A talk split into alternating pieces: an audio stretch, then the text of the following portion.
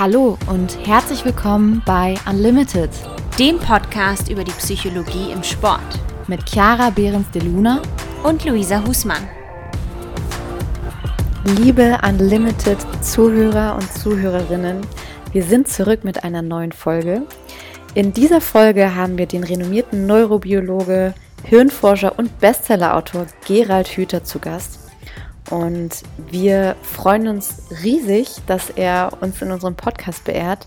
Er forscht zu Themen wie Glück, Erziehung, Bildung, zwischenmenschlichen Beziehungen und Potenzialentfaltung. Und wir werden mit ihm heute diese Themen auf den Leistungssport, explizit auf den Fußball beziehen und werden über Themen wie Trainer-Spieler-Beziehung, Teamgeist und generell die Entwicklung des Fußballs sprechen. Und ja, wünschen euch einfach ganz, ganz viel Spaß beim Zuhören.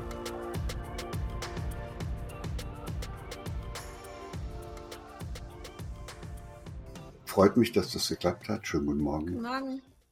Es freut uns auch sehr, dass es geklappt hat. Vielen, vielen Dank, dass Sie sich die Zeit nehmen. Ich glaube, uns würde als allererstes erstmal interessieren, wie, ja, erstmal so ein bisschen Ihre Geschichte kennenzulernen. Also, wie sind Sie jetzt dahin gekommen, wo Sie heute sind. Vielleicht können Sie ganz kurz was zu Ihrem Hintergrund erzählen. Einfach, ja, Ihren Weg ein bisschen skizzieren.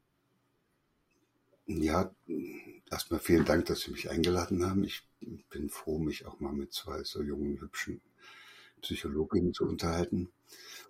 Und mein, mein Berufsweg ist etwas verworren. Ich äh, habe mit sehr großer Begeisterung Biologie studiert, habe dann gemerkt, dass mich innerhalb der Biologie eher so etwas interessiert. Das heißt heute Tierphysiologie. Und innerhalb der Tierphysiologie fand ich wiederum das Hirn am spannendsten. Und dann habe ich mich halt dort weiter vertieft, bin ein Spezialist fürs Hirn geworden und habe mich über zehn, fast 20 Jahre lang intensiv mit experimenteller Hirnforschung befasst. Und da ging es vor allen Dingen um die Frage, wie sich das Hirn entwickelt und wie diese und wie viele Einflüsse es gibt, die diese Ausreifung des Hirns äh, verändern können.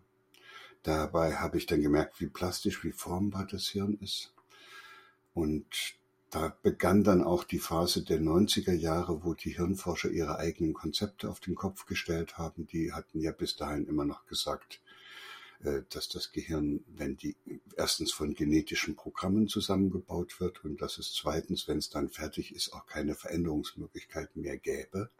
Und das war beides falsch, so dass das plötzlich auch für mich äh, so eine Art Befreiungsschlag war, weil ich nie daran geglaubt habe, dass der Mensch sich nicht verändern könnte.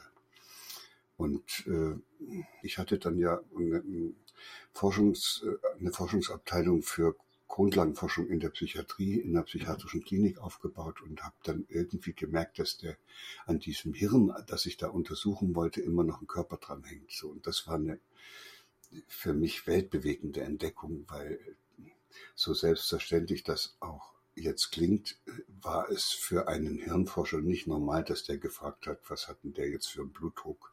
Äh, hat der noch irgendwo Schmerzen im Körper? Hat der, also so diese ganze Interaktion zwischen dem Körper und dem Gehirn hat man ausgeblendet. Man hat ab hier aufwärts so geguckt. Und, äh, und das war mir klar, das ist dann auch falsch, was man da findet, weil man kann nicht das abtrennen, womit es verbunden ist und dann sich einbilden, man könne irgendwas Vernünftiges über das sagen, was da oben vorgeht. Und das Zweite ist dann eigentlich noch tiefgreifender gewesen. Und das ist der Umstand, dass ich eben dann auch verstanden habe, wenn das Hirn sich erfahrungsabhängig strukturiert und die wichtigsten Erfahrungen, die wir machen, Erfahrungen in der Beziehung zu anderen Menschen sind dann kann ich doch nicht im Hirn herumsuchen und gucken, wie was für Strukturen sich da wie äh, ausgebildet haben, ohne zu gucken, in was für eine Welt diese, diese Person groß geworden ist, in, die, in was für eine Welt der, der hineingewachsen ist oder die. Und dann war ich in einer misslichen Situation, weil ich plötzlich den Körper mit berücksichtigen musste bei meinen Forschungen und die soziale Welt auch noch. Und damit war ich plötzlich ein Hirn, Körper, Gesellschaftsforscher. Und da ahnt man jetzt, dass es dafür keine akademische Disziplin gibt, weil die akademische Welt sich also darin gefällt, die Dinge alle in Einzelteile zu zerlegen und da ist man selbst als Hirnforscher noch ein bisschen zu breit aufgestellt. Da wäre es besser, man wäre jetzt nur für die Amygdala zuständig. Das ist ja so ein bisschen auch wie im Fußball. Mittlerweile wird das gar nicht mehr als Ganzes gesehen, sondern es wird nur noch individualisiert und es gibt Stürmertrainer und Abwehrtrainer und Torwarttrainer und Mittelfeldtrainer und Individualtrainer und es wird nur noch geguckt, wer hat welche Schwächen und an dem muss man irgendwie arbeiten, aber es wird alles nicht mehr so richtig zusammengesetzt. Das ist ja in einer gewissen Weise auch im Organismus so. Also Spezialisierung, Differenzierung sind wohl notwendig für das Ganze. Nur eine Voraussetzung müsste das eben haben und die hat die Natur in Form unseres Organismus schon gefunden, in der Gesellschaft noch nicht so ganz. Da sind wir noch nicht so schlau. Und diese Voraussetzung heißt, das muss alles aufs engste miteinander verbunden sein. Je stärker die Spezialisierung, umso intensiver muss der Spezialist mit anderen Spezialisten und mit der Welt in Verbindung stehen. Das gilt für die Leberzelle, die macht nichts allein. Die hat ganz viele Einflüsse und spürt sozusagen, wir lernen das ja jetzt immer besser, wie diese Signale laufen, die Leberzelle hat ein Gefühl dafür, könnte man sagen, was im Körper los ist und was sie tun muss. Und das ist jetzt ein anderes Bild als das, was wir früher hatten, wo wir gesagt haben, die Leberzelle ist so eine, eine Zelle, die wie so ein Rädchen im Getriebe für das Malen von dem Getreide zuständig ist oder so. Nee, die Leberzelle und die ganze Leber als Organ, die weiß, wofür sie zuständig ist und passt ihre Tätigkeit an das an, was in anderen Bereichen des Körpers äh, äh, passiert und was da auch woanders erforderlich ist. Das heißt, die, da gibt es kein einziges Organ, was egoistisch wäre und nur seine Interessen vertreten würde, bis auf die Krebszelle. Die ist ja auch kein Organ des Organismus, sondern da hat sich was eingenistet, was da nicht hingehört und, und dann seine eigenen Interessen vertritt. Und alle anderen Organe sind Hochspezialisten aber wird nie auf die Idee kommen, nicht auf das zu hören, was die anderen alle sagen und sind eigentlich erst dadurch zu Spezialisten geworden, dass sie darauf gehört haben. Das ist vielleicht auch nochmal anders als das, was wir im Fußball beobachten. ja, für die Spieler unten auf dem Feld ist es ja klar. Also das weiß man. Man braucht die Spezialisten in der Abwehr, im Sturm oder so. Aber wir wissen aber gleichzeitig, und das kann ja jeder Zuschauer draußen auf den Rängen immer wieder beobachten, wenn die Truppe nicht richtig zusammenspielt, wird das nichts. Das heißt, die Spieler, das ganze Team braucht eine Art Teamgeist, der den Einzelnen dazu bringt, dass der darauf achtet, was die ganze Mannschaft braucht. Also so ein Team, wenn es richtig gut ist, funktioniert ja schon so. Nur ob das jetzt die, die Berater alles so machen, ich glaube, genau da ist auch eher der Punkt. Also es gibt ganz viele Spezialisten, ganz viele tolle Spezialisten, die äh, ja den Bereich, ihre, ihre Bereiche auch wahnsinnig toll weiterentwickeln, aber diese Kommunikation oder auf den Nebenmann achten, das geht halt irgendwie immer mehr verloren, habe ich manchmal so das Gefühl. Und genau da liegt dann auch das Problem. Es ist ja toll, dass es diese Spezialisten gibt, aber wenn dann dadurch je, gefühlt, je mehr Spezialisten es gibt, desto weniger Absprachen gibt es, jeder macht so seins und dann geht es, äh, ja, dann vergisst man den Blick halt für das Ganzheitliche. Und das ist ja dann am Ende die Mannschaft auf dem Platz, dass sie zusammenspielen, dass es sich gegenseitig bedingt und in, ja, so eine Dynamik entwickelt, die eben dann auch zum Erfolg dann auch führt. Und das, das wird irgendwie sehr stark vernachlässigt teilweise. Das ist ja eine generelle Tendenz in unserer Gesellschaft, dass wir die einzelnen Teilbereiche des Lebens in lauter Segmente zerlegen und dass für jedes Segment irgendein Spezialist da, da ist. Also auch ein Fußnagelschneider und also für vieles, was total normal ist, wird jetzt irgendwie von einem Spezialisten übernommen. Der soll auch eine möglichst gute Ausbildung haben. Der soll dann auch möglichst auch akademisch sein. Mir ist ein Beispiel immer wieder gegenwärtig, was mir fast die Schuhe jedes Mal aussieht, wenn ich wieder dran denke. Da gibt es ja diese Forderung, dass die Kindergärtnerinnen oder äh, die heißen ja jetzt Frühpädagoginnen, äh, die sollen jetzt auch akademisch ausgebildet sein. Und es gibt aber Rundumfragen in Kindergärten, wo solche auch akademisch Ausgebildeten dabei sind, unter den Kindern. Und die Frage heißt, ihr lieben Kinder, von wem lernt ihr denn eigentlich am meisten hier im Kindergarten? Und da, Und die sagen dann von der Putzfrau, von der Köchin und vom Hausmeister. So, und dann muss man sich dann mal fragen, was dann jetzt diese Spezialausbildung eigentlich wirklich gebracht hat.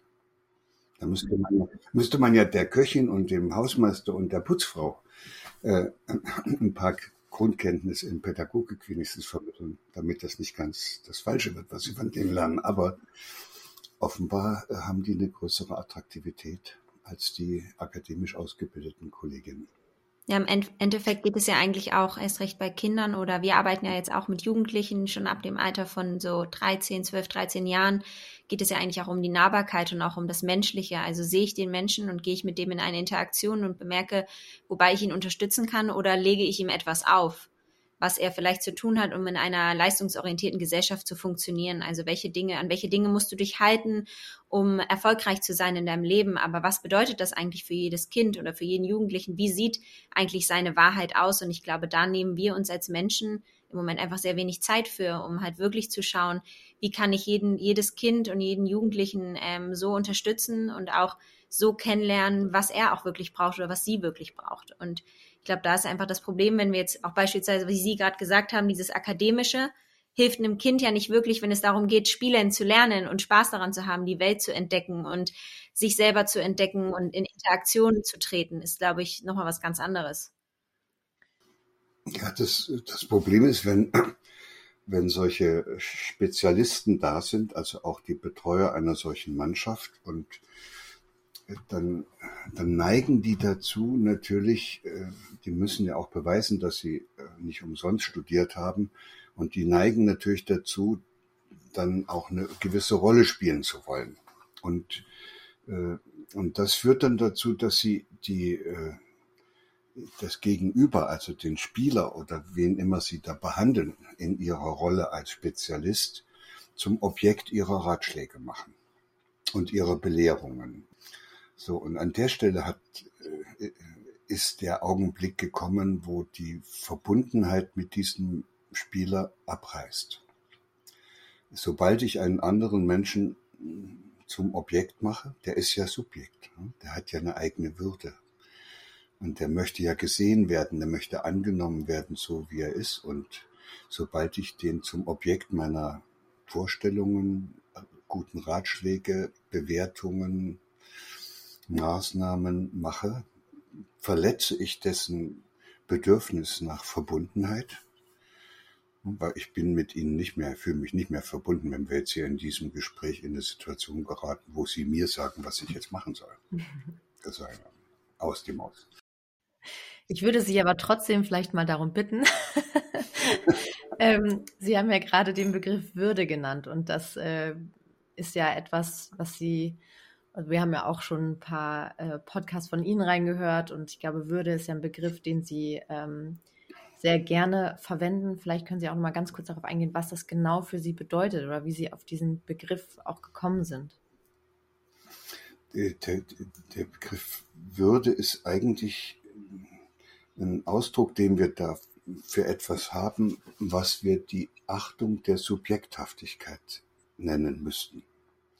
Also wenn ich darauf achte, dass, dass ich Gestalter meines eigenen Lebens bin und dass ich aufpasse, dass mir nicht andere sagen, was ich zu tun und zu lassen habe, dann achte ich und beachte ich meine Würde. Dann habe ich auch eine Vorstellung davon, dass ich einer bin, der über sein Leben bestimmt und der sich nicht von irgendwelchen dummen Sprüchen oder Klugscheißern sagen lässt, wo es lang zu gehen hat und der lässt sich auch nicht verführen. Ein Mensch, der sich seiner eigenen Würde bewusst ist, lässt sich auch nicht verführen. Und das ist nicht sehr ausgeprägt, die Anzahl der Menschen, die das, die Gelegenheit hatten, sich selbst als jemand zu erleben, der sein eigenes Leben bewusst und verantwortlich gestalten kann. Und deshalb äh, ist es so wichtig, dass wir auch im Sport nochmal deutlich machen, dass diese Spieler so sehr sie auch vielleicht den Rat und den, die Bewertung anderer brauchen, niemals so behandelt werden dürften, als seien sie Objekte von äh, Beratung, von, von, von, von klugen Ratschlägen, von Belehrungen und Unterweisungen und, und, und Bewertungen. Das verletzt die Würde des anderen und ehrlich gesagt ist es sogar eine Verletzung der Würde desjenigen, der das tut, weil, weil wenn ich meiner eigenen Würde mir bewusst geworden bin, dann, dann benutze ich auch nicht mehr andere Leute als Objekt, um meine Interessen durchzusetzen. Und das, da wollte ich ja hin, dass einer, der jetzt weiß, wie es geht, diesen Drang hat, andere Menschen dafür zu benutzen, seine Interessen, nämlich seine Vorstellung, wie das Fußballspiel zu laufen hat, durchzusetzen. Und dann sind die Spieler nur noch Schachfiguren, die von diesen Spezialisten auf dem Feld hin und her gerückt werden. Und das Ergebnis davon ist, dass manche das mit sich machen lassen, aber die haben kein Interesse mehr an dem Zusammenspiel in dieser Mannschaft, sondern die haben nur noch ein Interesse daran, jetzt möglichst schnell berühmt und bekannt zu werden, damit sie aufsteigen können. Und damit hat jemand, der so vorgeht, äh, eigentlich die Mannschaft kaputt gemacht. Vielleicht ist das der Grund, weshalb unsere Bundes- äh, und unsere deutsche Nationalmannschaft so kläglich äh, zugrunde gegangen ist bei den letzten Wettkämpfen, weil da zu viele Leute sind, die den Spielern auf viel zu viele unterschiedliche Weise gesagt haben, was sie jetzt zu tun und zu lassen haben, einschließlich der Journalisten. Ich kann mir aber auch schon vorstellen, dass wenn, wenn es darum geht, die eigene Würde natürlich zu sehen und auch zu schätzen, dass das gar nicht so ein einfacher Prozess ist, dann selber zu bemerken, wenn ich in meiner Arbeit bin, ob ich jetzt Trainer bin, ob ich, egal in welcher Berufung ich eigentlich stecke, ähm, wann, wann mache ich zu viel und wann nehme ich Menschen etwas weg und gebe ihnen doch nicht mehr die Freiheit, sie selber zu sein, weil ich doch irgendwie anscheinend einen Ratschlag gegeben habe oder etwas getan habe, wo ich sage, damit könnte ich diese Menschen verletzen. Ich glaube, das bedarf halt einfach ganz, ganz viel Arbeit an sich selbst, sehr viel Reflexion und ähm, aber auch die, ähm, die Offenheit dafür. Ich glaube, dass da häufig gar nicht die Offenheit da ist, vielleicht äh, sich wirklich da hinzugucken und zu sagen, habe ich jetzt vielleicht doch den Menschen in seiner Würde vielleicht nicht so gesehen. Ja, was Sie da Offenheit nennen, ist vielleicht richtiger äh, zu bezeichnen, als dass man das auch will, weil man erkannt hat, dass das richtig ist. Und dann bedarf es eigentlich nicht viel Zeit oder was, sondern einer Entscheidung. Und die Entscheidung heißt, ab sofort höre ich auf damit. Und zwar, ich höre auf, einen anderen Menschen zum Objekt meiner Absichten, Ziele, Bewertungen, Ratschläge und so weiter zu machen. Und da kann jeder sofort aufhören. Dann ist die, der zweite Punkt, dass man dann merkt, wie tief man in diesem Bewertungs- und Objektivierungsmodus steckt. Das ist aber nicht mehr so schlimm, weil in dem Augenblick, wo man entschieden hat, ich will das nicht, fällt es einem ja wenigstens endlich auf. und dann kann man jedes Mal sagen, halt, ist schon wieder passiert. Und dann sucht man eine Art, es anders auszudrücken.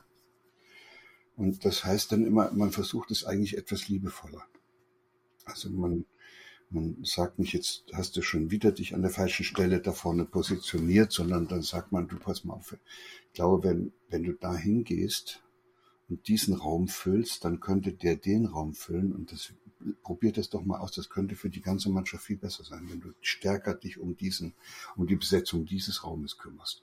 Das ist kein Ratschlag. Das ist jetzt etwas, wo einer beschreibt, was er gesehen hat und äh, dem anderen einen Vorschlag macht. Und da kann der andere dann als Subjekt den Vorschlag annehmen. Das ist, und das fällt uns furchtbar schwer und das hängt damit zusammen, dass wir eine Kultur haben hier in unseren westlichen Demokratien, äh, die aus aus, aus, die hat sich ja über viele Generationen eigentlich so entwickelt. Und das ist immer eine hierarchische Ordnung gewesen. Da hat immer einer das Sagen gehabt und da unten, die mussten machen, was der gesagt hat. Und das steckt eben, obwohl wir jetzt den Kaiser und den König abgeschafft haben, steckt das ja noch im gesamten System drin. Also in den Parteien geht's von oben nach unten und in den Sportvereinen geht's von oben nach unten. In der Schule ist einer, da, der bestimmt, wo es lang geht und die anderen haben zu machen, was der sagt. Und deshalb ist es dann am Ende auf dem Spielfeld auch so leicht, dass das dort auch passiert. Aber es dient nicht der Entfaltung des Potenzials dieser ganzen Mannschaft. Und deshalb muss man nochmal gucken, die Mannschaft hat ein Potenzial, das kann sich nur entfalten, wenn die alle füreinander da sind und füreinander Verantwortung übernehmen und aufpassen, was der andere braucht, damit die dann miteinander in so einen Spielrausch kommen, dass sie wie ein Dream Team da alles sozusagen überrennen mit ihrer, mit ihrer geballten, mit ihrem geballten Teamgeist. Und das, dass das möglich ist, haben wir ja manchmal gesehen. Es ist immer mal wieder bei so einer Europameisterschaft oder einer Weltmeisterschaft irgendein Team aus der Versenkung aufgetaucht. Island, Griechenland, die da plötzlich, die waren ja nicht besser als die anderen, die haben nur an, besser zusammengespielt. Das war Teamgeist. Und deshalb ist das, was zur Entfaltung des Potenzials einer Mannschaft führt, dieses, was wir Teamgeist nennen und nicht der Spezialist, der in dieser Mannschaft auch mal ganz besonders gut ein Tor schießen kann oder ganz besonders gut im Tor Tore halten kann. Die braucht man auch. Aber ohne diesen Teamgeist wird das Ganze nichts. Ich finde das, was Sie sagen, so, so wichtig und das ist witzigerweise auch, wenn wir ganz unterschiedliche Hintergründe und Geschichten haben, aber eigentlich auch genau das, worüber wir uns auch ganz oft unterhalten und was wir auch ganz oft eben als unsere Aufgabe sehen, einfach das Mensch, also wir sagen immer, wir wollen das System menschlicher machen, weil Fakt ist, Sie haben das gerade erklärt mit dem Objekt, dass Jugendspieler schon sehr häufig einfach auch zu Objekten gemacht werden. Ich meine, da wir reden bei 13, 14-Jährigen über Transfersummen, die werden gekauft von anderen Vereinen. Da sind Berater dahinter, da sind Nike oder Adidas Verträge dahinter mit einer bestimmten Summe. Also die, die werden wirklich, das ist also jetzt total überspitzt gesagt, aber irgendwo auch Ware und die haben einen bestimmten Wert und verdienen ein bestimmtes Gehalt schon.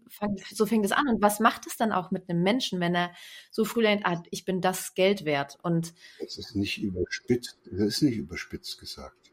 Ein, ein Wirtschaftssystem, also Wirtschaft, das ist die Grundlage jeder Wirtschaft, dass ich den anderen als Objekt meiner Interessen und Bedürfnisse sehe. Der, der, der Käufer hat den Kunden und der macht den Kunden zum Objekt seiner Werbemaßnahmen. Total. Und da wird auch dann beim, also wenn man, da so fängt es schon mal an. Und dann wird ja auch geschaut, okay, was suchen wir jetzt für eine Position? Wir suchen vielleicht einen linken Außenverteidiger. Dann wird gar nicht geschaut, was ist das für ein Mensch, den wir uns hier in den Verein holen, in unsere Familie, sondern wird geschaut, ah, wir wollen lieber einen linken Außenverteidiger, der muss ein Linksfuß sein. Hauptsache, der hat einen starken linken Fuß. Und je stärker der linke Fuß, desto besser. Und am besten auch groß und stark, weil kleiner können, kommen ja sowieso nicht weiter. Die haben ja gar, gar keine Chance. Und es wird, also man wird so früh reduziert auf Dinge, die nichts mit seinem Inneren, mit seiner Würde zu tun haben. Und dann frage ich mich halt auch, was, was macht das dann mit den Kindern und Jugendlichen? Und wir sehen einfach auch immer wieder, dass die selber total den Bezug zu sich selber verlieren, weil sie schon so früh auf diese Dinge reduziert werden, dass wenn wir so einen jungen Spieler fragen, hey, wer bist du? Was, was, was sind deine Stärken? Was kannst du? Dann kommt immer die Antwort, ja, ich bin äh, Stürmer oder ich bin Innenverteidiger und ich habe einen starken linken Fuß, das ist meine Stärke oder ich habe ein gutes Zweikampfverhalten. Und, ich, und dann fragen wir, ja, was ist denn mit dir? Der Mensch dahinter. Und die haben gar keinen Bezug dazu teilweise. Sie können es gar nicht begreifen, dass sie mehr sind als eine Schachfigur in einem Fußballspiel auf einer bestimmten Position teilweise. Und da frage ich mich jetzt schon gerade, was, wo muss man denn ansetzen im Fußball, um das alles wieder menschlicher zu machen? Äh, ja, das, das, können, kann, das ist natürlich nicht so schwer. Sie, Sie, Sie, Sie müssten ansetzen bei den Fußballfans und müssten mit den Fußballfans so arbeiten, dass die Fußballfans so langsam nochmal verstehen, warum sie eigentlich Fußballfans sind und was sie am Fußballsport mögen. Und dann werden sie feststellen, die gehen dorthin, weil sie zwei Bedürfnisse haben, die sie dort auf dem Platz von den Spielern verwirklicht sehen. Das eine ist das Bedürfnis zu zeigen, was einer drauf hat. Und das andere ist das Bedürfnis zu erleben, wie schön das ist, wenn man mit anderen gemeinsam ein Tor schießt. Und das ist die Grundlage eigentlich des Spiels, also des Zusammenspiels. Da geht es, es geht eigentlich darum, auf dem Sportplatz herauszufinden, wie man zusammenspielen muss, damit das Spiel gelingt. So. Und das, und, und so haben Menschen schon seit Menschengedenken immer zusammengespielt. Und so machen das im Grunde genommen auch diese vielen tausenden Fußballmannschaften, die jedes Wochenende auf dem Spielfeld in ihrem Dorf da äh, spielen. Die sp versuchen herauszufinden, wie sie ihr Zusammenspiel organisieren müssen, damit das dann als Ganzes gelingt. Die machen das sozusagen für uns. Das, das Fußballspiel könnte man sagen, oder der Mannschaftssport ist ein von den Zwängen des Alltags und dem Druck befreiter Raum, den sich die Menschen gestattet haben, indem sie spielerisch ausprobieren, wie Zusammenspiel geht. Und man könnte auch sagen, wie Zusammenleben funktioniert. Und das ist die eigentliche Aufgabe und das ist der eigentliche Hintergrund, weshalb Mannschaftssport überhaupt entstanden ist. Und dann ist natürlich in einer Welt, in der äh, immer stärker die Ökonomisierung in den Mittelpunkt geraten ist, dann hat sozusagen der ökonomische Geist diesen Teamgeist aufgefressen. Das ist aber in vielen Bereichen passiert. Das ist auch in der Kirche passiert. Also die Spiritualität des Menschen ist inzwischen auch von den ökonomischen Erwägungen der Kirche und den dort stattfindenden Strukturen, die da aufgebaut worden sind, genauso aufgefressen worden. Das heißt, wenn, wenn man nicht aufpasst, dass das, was man eigentlich braucht, damit man seine Potenziale entfalten kann, vor allen Dingen in Gemeinschaften, wenn man nicht aufpasst, dass das auch erhalten bleibt, dann wird es immer von so etwas anderem aufgefressen. Und dann ist vorbei. Dann muss man sehen, wie man es wieder aufbaut. Und die Frage hieß ja, wie können wir jetzt etwas an dieser Situation im Fußball ändern? Und die einzige Antwort heißt, indem wir Menschen ermutigen, sich keine Spiele mehr anzuschauen, bei denen es um Geld geht, sondern dass sie wieder Freude an Spielen finden, wo es darum geht, schön zu spielen. Das gibt's ja auch manchmal in der Bundesliga, dass Mannschaften sagen, es ist nicht wichtig, ob wir gewinnen oder verlieren. Es ist wichtig, dass unser Publikum nach Hause geht und sagt, sie haben sich angestrengt und sie haben eigentlich ziemlich gut miteinander gespielt. Und, und dafür sind die auch bereit, Geld zu bezahlen. Das ist aber ein völlig, völlig anderer Wert. Und wenn man den stärker hochkitzeln könnte, dann wird er auf einmal Fußball zu einem, wieder zu einem Mannschaftssport und nicht zu einem Geschäft. Und, und eigentlich fast auch schon ein Pokergeschäft. Wozu gehen denn so viele Menschen eigentlich jedes Wochenende selber Fußball spielen? Nicht in der Bundesliga, da muss man ja nicht da oben mit denen reden. Man muss mit den vielen reden, die es wirklich selber machen und die dann auch ihre Mannschaften unterstützen. Und da muss man einfach mal die Frage stellen, warum machen die denn das? Und dann kriegt man die Antwort, die machen das nicht, weil sie in die Bundesliga aufsteigen wollen. Sondern die machen das, weil es ihnen Freude macht. So, und da muss man fragen, was ist denn die Freude, die da eigentlich am Mannschaftssport von den Sporttreibenden wie aber auch von den Zuschauern empfunden wird. Und die Freude kann man ja dort abfragen. Und die, die heißt dann immer, ich freue mich so sehr, wenn die es hingekriegt haben. Dann muss man fragen, was haben sie denn hingekriegt? Und dann sagen sie, da war dieser wahnsinnige Stürmer, der das also so gut hingekriegt hat mit den Toren, aber die anderen haben ihm so gut zugespielt, dass er die Tore auch schießt. Ja, und dann haben wir's. Ja? Und damit spricht diese, dieser Zuschauer, der keine Ahnung von Hirnforschung hat und auch nicht von Psychologie oder Mannschaftssport, der spricht plötzlich diese banale Wahrheit aus, dass es im Mannschaftssport darum geht, zu zeigen, dass es möglich ist, gleichzeitig autonom und verbunden zu sein. Das ist also gleichzeitig darf jeder Einzelne sich als Einzelner so Spezialist, so sehr Spezialist wie möglich sein. Also je besser, desto toller. Und gleichzeitig geht's nur, wenn alle auf eine unglaublich enge Art und Weise zusammenspielen, sprich miteinander sich verbunden fühlen. Ich, das hört sich schon richtig prosaisch an, wenn man das so setzt. Und äh, das wird nun denen, die jetzt nur Sport im Kopf haben, nicht so viel sagen. Aber im Grunde genommen heißt diese Beziehung, die Menschen miteinander haben, wenn beide Partner wissen, dass sie sich und auch einander versichern, wie sehr sie untrennlich miteinander verbunden sind und gleichzeitig aber alles dafür tun, dass der andere in seine Kraft kommt, dass der sich entfalten kann und das, was in ihm drin steckt, rausbringen kann. Diese Beziehung heißt Liebe. Ja, also was da auf dem Fußballplatz jedes Wochenende die Menschen wirklich bezaubert ist, wenn die mal eine Art des Zusammenwirkens finden, wo jeder Einzelne sozusagen über sich hinauswächst und das Ganze so eine Art von Verbundenheit gewinnt, dass man so eine Ahnung davon bekommt, wie menschliches Zusammen nicht nur Spiel, sondern Zusammenleben aussehen könnte.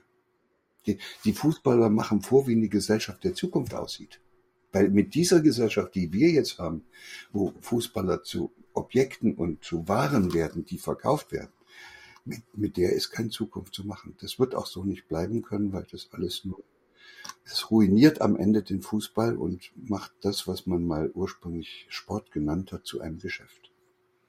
Ich denke, an sich im Kern ist Fußball oder jeder andere Mannschaftssport, aber Fußball natürlich besonders in Deutschland, weil es einfach auch so, äh, so viel Aufmerksamkeit hat, eigentlich so ein wunderschönes Feld, wo genau alle diese Dinge, die Sie gerade genannt haben, diese Verbundenheit, wo das alles eigentlich da ist, rein an sich. Ne? Das ist ja ein, ein Spiel, das alle Kulturen miteinander verbindet, alle sozialen Schichten irgendwie miteinander verbindet, wo jeder auf dem Platz die gleichen Möglichkeiten hat und die gleichen Chancen. Und das finde ich halt immer wieder so schön zu sehen, wie viele verschiedene Nationalitäten wir auf dem Platz haben und die sich irgendwie miteinander verständigen, obwohl sie eigentlich nicht die gleiche Sprache sprechen, aber sie spielen miteinander. Und das sind alles so wunderschöne Voraussetzungen, um alle diese Dinge ähm, ja zu ermöglichen, diese Verbundenheit, dieses Spielen, diese Liebe, also eigentlich all das, was, was wir uns ja auch irgendwo eigentlich wünschen vom Fußball und warum es eigentlich auch so viele Fußballfans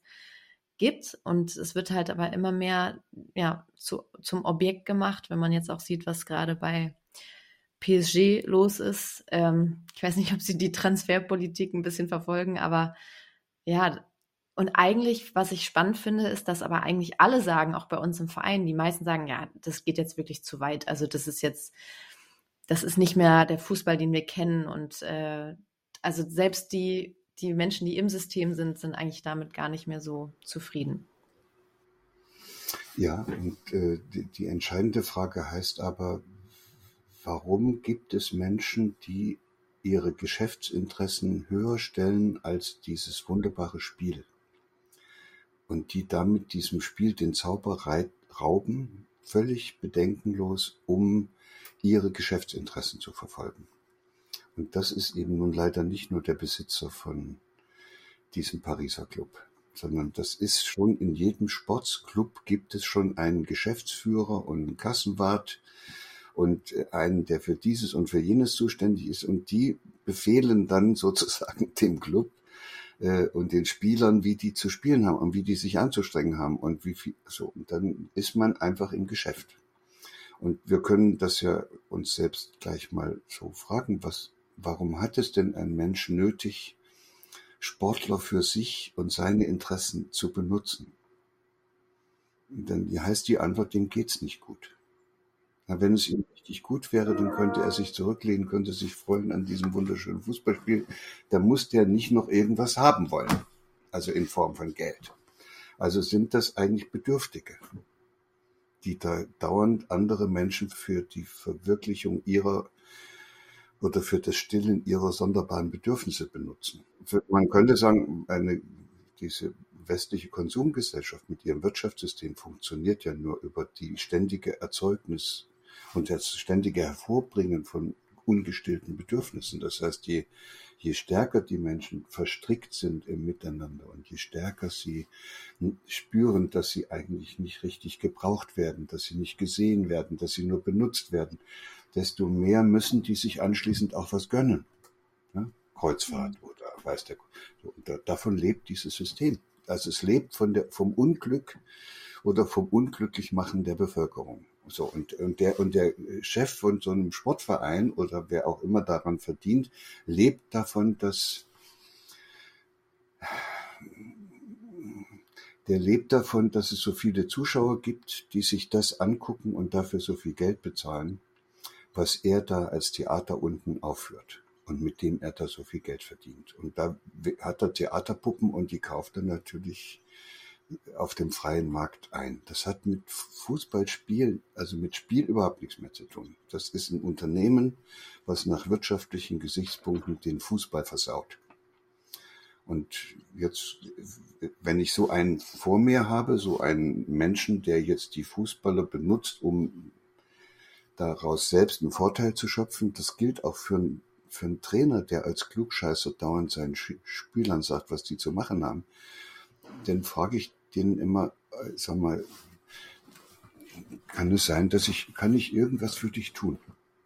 Ich sag nicht, hör auf damit, sondern ich sag, kann ich irgendwas für dich tun? Fehlt dir irgendwas? Also, wollen wir mal zusammen ein Wochenende verbringen und, und mal versuchen, einfach zu lernen, liebevoll mit sich selbst erstmal umzugehen und auch miteinander. Kann das sein, dass du da irgendwo noch gar nicht gemerkt hast, dass du einfach gar nicht richtig bei dir bist? Immer nur im Außen. Wo, stürzt du rum? Und lass uns doch mal ausprobieren. Vielleicht magst du das zu gucken, was es da noch so im Inneren gibt, womit man sich verbinden kann, was ja eigentlich jeder normale Mensch normalerweise hat, aber was so leicht verloren geht, wenn man in so eine von ökonomischen Gesichtspunkten bestimmte Welt hineinwächst. Ich denke, genau dieses Getriebensein ist ja auch das, was wir dann den Kindern und Jugendlichen auch irgendwo vorleben. Also sie äh, kommen in diese Gesellschaft so rein und haben zu funktionieren. Ähm, sie müssen bestimmte Dinge erfüllen und äh, müssen eine bestimmte Rolle auch erfüllen, ob das jetzt im Mannschaftssport ist, ob es in der Schule ist, sie müssen bestimmten Regeln folgen und dieses Hinterfragen, dieses ähm, offene Sein und zu sagen, ich äh, konzentriere mich aber auf mich, auf meine eigene Würde, auf meine Liebe und Verbundenheit zu Menschen. Ähm, das wird ja kaum noch dann in dem Punkt gesehen, sondern es hat, die haben zu funktionieren und wenn sie anders sind und nicht regelkonform sind, dann kriegen sie Probleme, haben Konsequenzen, können vielleicht ihrer Leidenschaft, auch die sie vielleicht wirklich am Spielen haben, nicht mehr nachgehen, weil sie einfach keinen Raum und keinen Platz mehr bekommen. Weil sie einfach nicht diese Aufgabe ähm, wirtschaftlich für sie erfüllen, sondern sie vielleicht zu klein sind, ähm, sie das Potenzial, was die in dem Moment unter Potenzial verstehen, nicht erfüllen und dann ähm, plötzlich wird ihnen diese Freude genommen, weil sie dann einfach nur noch zu tun haben und sind, müssen dann irgendwie wie in so einer Maschinerie halt funktionieren, müssen ihre Aufgaben machen. Wenn sie das nicht tun, bekommen sie, haben sie eine Konsequenz, dürfen vielleicht das Wochenende danach nicht nochmal ähm, spielen, etc. Also das ist ja genau wie wir als Vorbilder dann im Endeffekt ihnen das vorleben und vorgeben, wenn wir so getrieben von dieser, von dieser Gesellschaft sind. Ja, das ist jetzt die Frage, warum, Sie beschreiben, wie die Maschine funktioniert. Und, äh, und eben habe ich schon gesagt, die Maschine kann nur so funktionieren, weil ganz maßgebliche Motoren dieser Maschine offenbar bedürftige Menschen sind, die das nötig haben, so dann so, so zu treiben. Und das Zweite ist, wenn Sie jetzt in diese Maschinerie reingehen und mit den maßgeblichen Leuten reden, dann werden die sagen, dass sie Recht haben und sich berufen auf Wissenschaft. Jetzt wird's wirklich interessant. Dann werden die sagen, mhm. ohne Wettbewerb keine Leistung. ohne Druck kein Ergebnis. Das heißt, ihr eigenes Verhalten, mit dem sie andere zum Objekt machen, rechtfertigen die jetzt auf, mit der, mit dem Verweis auf sogenannte wissenschaftliche Erkenntnisse. Und dann muss man sich fragen, was das für Erkenntnisse sind und da habe ich ja vorhin schon ganz am Anfang ein bisschen angedeutet, dass da manches sehr fragwürdig sein könnte. Also Erkenntnisse, die ich gewonnen habe an einem vom Rest der Welt getrennten Hirn, sind so unbrauchbar wie nur irgendwas. Und das wird dann einfach benutzt und, und so können diese Leute sich immer wieder auf irgendetwas berufen, auf dem sich sozusagen dieses ganze Wirtschaftssystem äh, sozusagen, auf dem das aufgebaut ist, um dieses System hat natürlich immer wissenschaftliche Erkenntnisse genommen, um zu begründen, warum das richtig ist, was sie da machen. Ohne Wettbewerb keine Leistung. Jeder, jeder Vater, der mal seinen kleinen Sohn beobachtet hat, wie der einen Turm baut, weiß, dass dieser Sohn naturgemäß und anlagegemäß niemals einen mittelmäßig hohen Turm bauen will. ja, das heißt, ja. die, die Höchstleistungsbereitschaft, sogar die Bereitschaft, alles dafür zu geben, dass das Ding, was man da macht, perfekt wird, die ist dem Menschen angeboren. Punkt. Und zwar nicht über die Konkurrenz, sondern weil er es will. Intrinsisch. Er will den höchsten Turm bauen. Das will er sich beweisen, nicht anderen.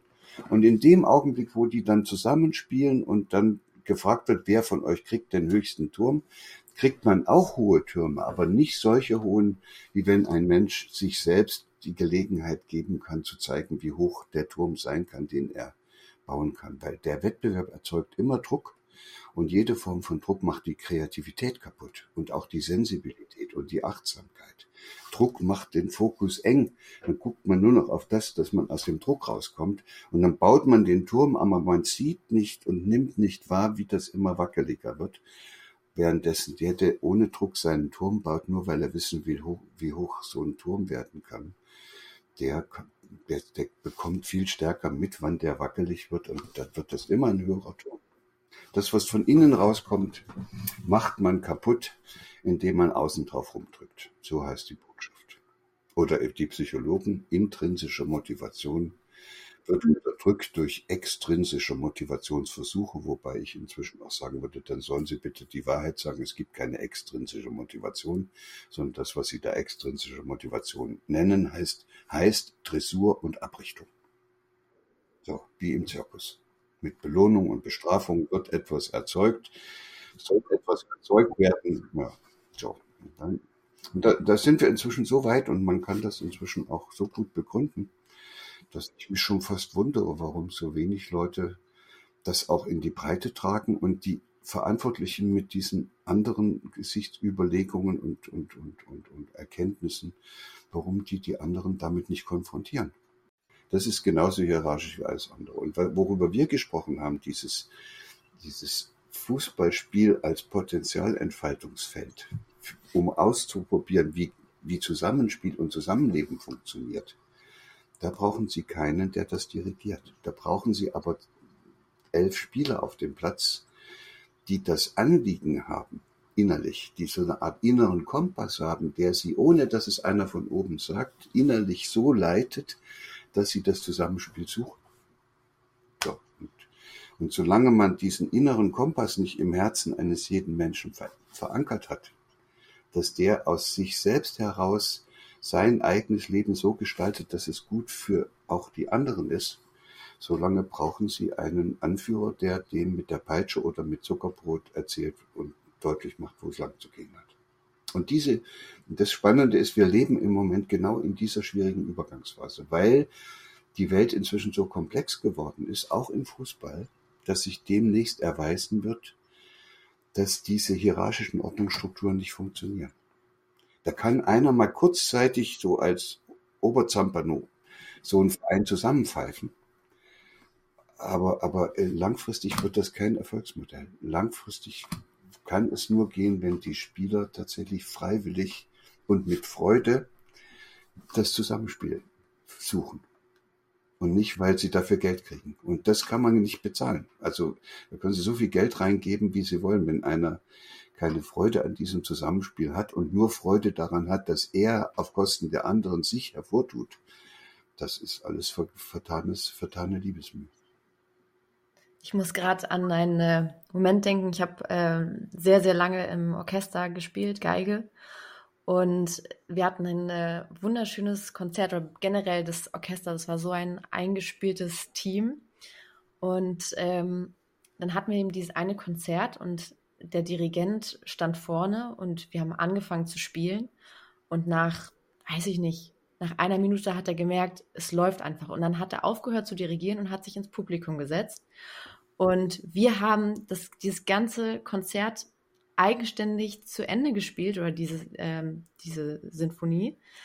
Und das war perfekt. Es war, es war alles perfekt. Also wir haben so, wir hatten so eine richtige Eigendynamik und äh, man hat den Dirigenten gesehen, der war einfach total berührt, der hatte Tränen in den Augen, weil er so berührt war, wie sehr wir eingespielt war, wie, weil wir ihn einfach in dem Moment gar nicht brauchten, weil wir so ein tolles Zusammenspiel hatten. Und das war ein richtig besonderer Moment. Also daran musste ich einfach gerade ja. denken, weil das war so ein Beispiel dafür, dass dieses Loslassen, dieses nicht zu sagen, welchen Rhythmus oder Takt wir brauchen, weil wir es von innen heraus alle in unserem Blut, in unserer Seele drin hatten. So.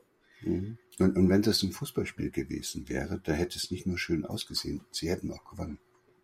Ja. Weil das ja. ist immer ein Nebeneffekt. Wenn das so läuft, dann läuft es und dann gewinnt man auch. Und wenn nicht, hat man mal Pech gehabt, aber eigentlich ist das die Gewinnerschiene. Die Deutsche Kammerphilharmonie in Bremen macht das auch, sogar absichtlich. Die spielen, um, um zu zeigen, dass sie es, also die beweisen sich gegenseitig, wie sehr sie zusammenspielen können, indem sie ab und zu mal ihren Dirigenten ins Publikum setzen, ja. Finde ich toll. Wäre mal ein interessantes Modell für so eine Fußballmannschaft. Aber muss man sofort wieder sagen, geht ja gar nicht, geht ja gar nicht, weil die ja Geld verdienen müssen. Also man muss dieses Moment, äh, die, also diesen, diesen Treiber äh, Ökonomie, den muss man irgendwie da rauskriegen, sonst kriegen wir keinen Fußball wieder können es einem Chef heute ja mal vorschlagen, ab jetzt die Trainer beim Spieltag ins Publikum zu setzen. Weil, und äh, kein gucken, Geld mehr zu zahlen. Mal gucken, was da für eine Reaktion kommt.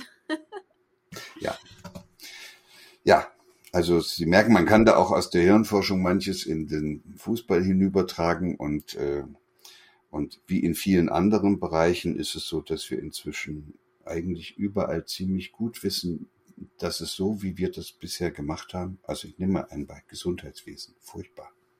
So, wie wir es bisher gemacht haben, geht das nicht wir pumpen da Geld rein wie die Verrückten und trotzdem sind unsere Leute hier nicht, nicht gesünder als welche, die in irgendeiner Südseeinsel wohnen. Also Gesundheitswesen ist ein furchtbarer Bereich.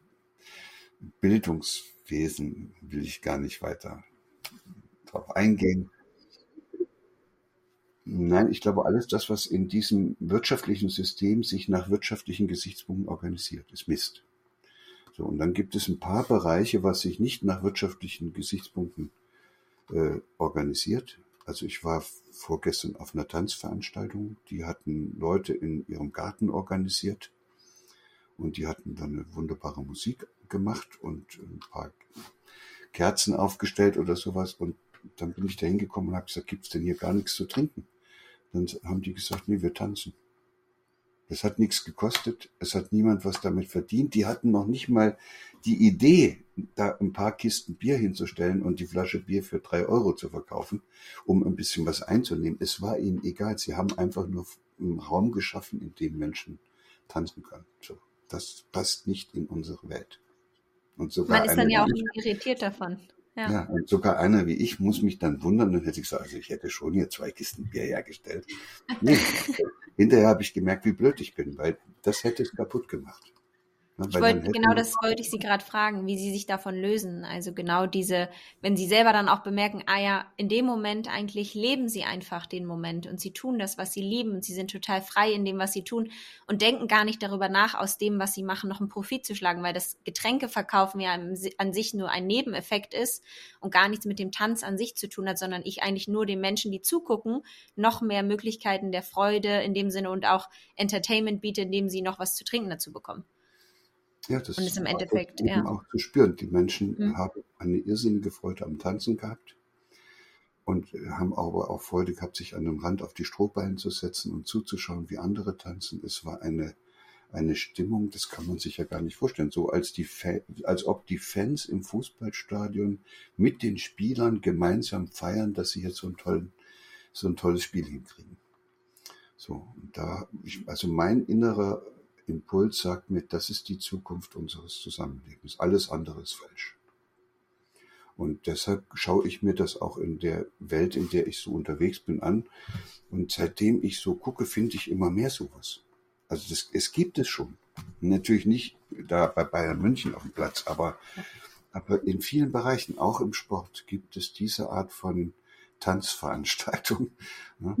wo, wo einfach getanzt wird, gespielt wird und man Freude am Sport hat, ohne dass es darum geht, dass man da gewinnt oder verliert, Geld verdient oder gar andere zum Objekt macht. Und das sind die neuen Formen und das sind andere Menschen. Das, die haben auch eine andere Ausstrahlung. Das sind keine Bedürftigen mehr, die sowas machen. Die, das sind welche, die haben was zu verschenken. Fertig. Und äh, deshalb bin ich umso glücklicher, dass unser Hirn über einen Mechanismus verfügt, mit dessen Hilfe auch ein schon kümmerlich gewordenes Hirn wieder erblühen kann. Und, und das ist Neuroplastizität.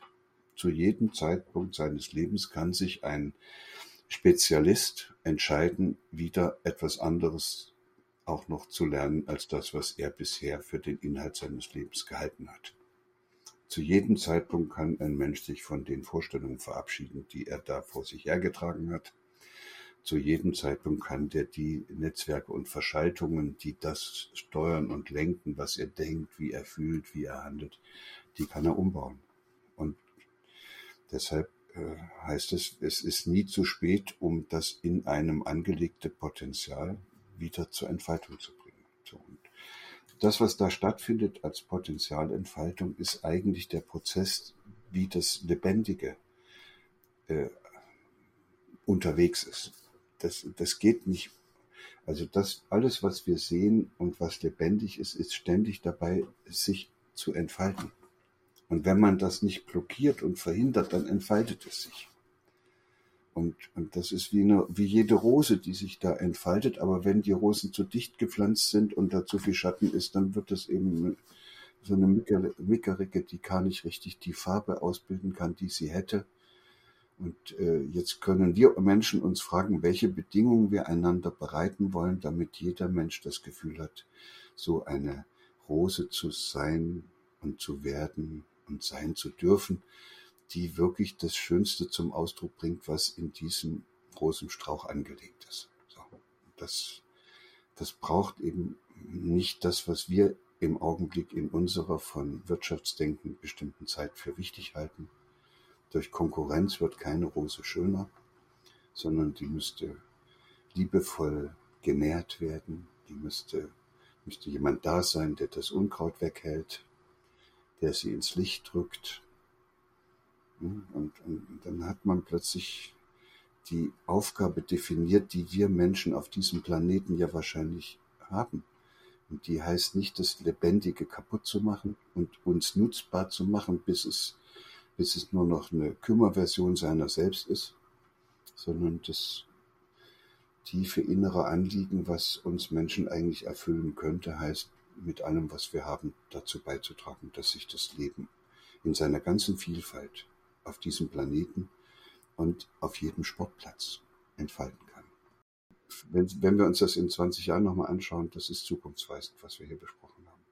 Das wird man dann, es wird nicht anders gehen. Also man kann jetzt noch versuchen, es anders zu machen, aber es wird nichts besser dadurch und wir müssen die Kurve kriegen und diese Kurve ist eben ein bisschen tiefgreifender als einfach nur, dass man äh, die Plastikdosen auf dem Sportplatz äh, einsammelt, um Nachhaltigkeit zu schaffen.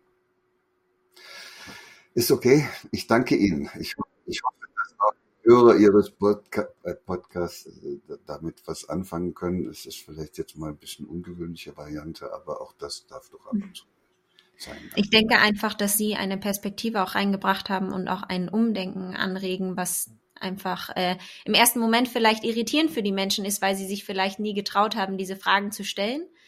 Aber ich äh, denke, genau wie Sie gesagt haben, ist es halt ähm, immer eine Entscheidungsfrage und man hat jeden Moment die Möglichkeit, sich zu entscheiden, genau diese Dinge halt anders zu tun. Und ähm, deswegen finde ich es gar nicht schlimm, dass es äh, jetzt in dem Sinne, wie Sie jetzt gesagt haben, so äh, in dem schwerer ist und jetzt nicht diese Leichtigkeit mitbringt, weil ich denke, das ist auch okay so, dass es so ist. Und das ist, ähm, also eigentlich sollte es nicht so sein, eigentlich sollte es nicht so sein, aber sie schauen halt hin. Ja, und es könnte sein, dass wenn man sich dann entschieden hat, dass es dann auf einmal viel, viel leichter wird. Genau. Ich danke allen, genau. die uns hier zugeschaut haben. ja, wir haben ja auch viele Zuhörer in erster Linie eben aus der Sportwelt und von daher hoffen wir auf jeden Fall, dass es auch irgendwo ein Appell ist dann an alle da draußen, die ja umdenken möchten und hinschauen möchten und diese Dinge, die wir eben auch besprochen haben, die Sie vor allem hier auch reingebracht haben, ja, vielleicht in ihr Leben auch ein Stück weit mit einbeziehen wollen. Genau, und die Beschwerden bitte zu mir. die leiten, die leiten wir weiter. weiter. Vielen herzlichen Dank. Tschüss. Tschüss. Dankeschön.